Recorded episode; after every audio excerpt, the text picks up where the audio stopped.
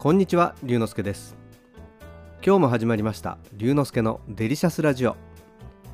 ラジオが大好き私龍之介がデリシャスな話題をお届けいたします。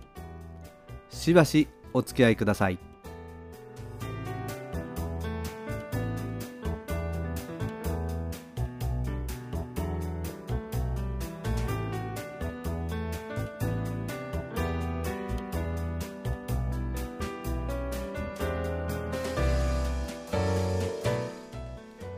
先日友人から謎の LINE が。その内容というのは台風11号の名前というものでした。確かにこの週末は台風が3つ発生しているというのを天気予報で見た気がします。ネットで調べてみると画面には台風11号ニーダ発生とあります。アメリカなどではキティ台風とかキャスリン台風など女性の名前が付けられているのは聞いたことありましたがまさか僕の名字が台風の名前になっているなんてちょっとびっくりしました。日本では台風1号とか5号とかいうように呼びますが世界の各国ではあらかじめ決められた名前のリストに基づき順番に名前を付けていくのが主流になっているとのことです。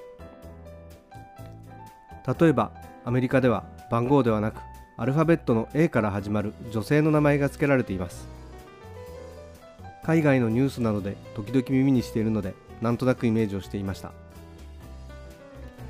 そんな中2000年に日本を含む14カ国が加盟する台風委員会で北西太平洋または南シナ海の領域で発生する台風には共通のアジアの名前を付けようということになったんです。最初に付けられたのはカンボジアで象を表すタムレイ。その後中国語のイソギンチャクの名前のハイクイインニョンは香港でオシドリのことです。日本からは子犬やヤギウサギなど星座の名前を提案しているということです。今回の台風11号についたニーダはタイ語で女性の名前のようです。今発生している台風9号と10号は9号はフィリピン語で冷酷を表すルピート。10号は韓国語で天の川の意味のミリネと名付けられています。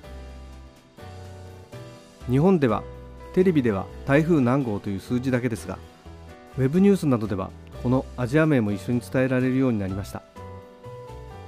今回友人もたまたまウェブニュースを見てニーダという名前を知ったとのことです。ちょっとしたきっかけから台風にアジアのいろいろな名前がついていることを知りました。これからは台風の名前にもちょっと関心を持ってみたいと思います。台風11号ニーダは日本の東の海域で発生して日本には影響を及ぼさず北東に進んでいきました。自分と同じ名前がついた台風が日本に被害を与えなくて本当に良かったです。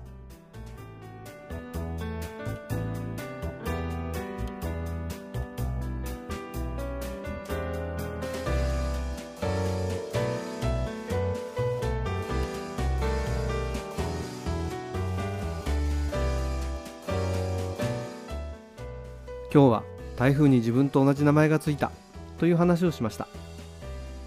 楽しんでいただけましたか？龍之介のデリシャスラジオ。次回もお楽しみに。お相手は龍之介こと新田龍でした。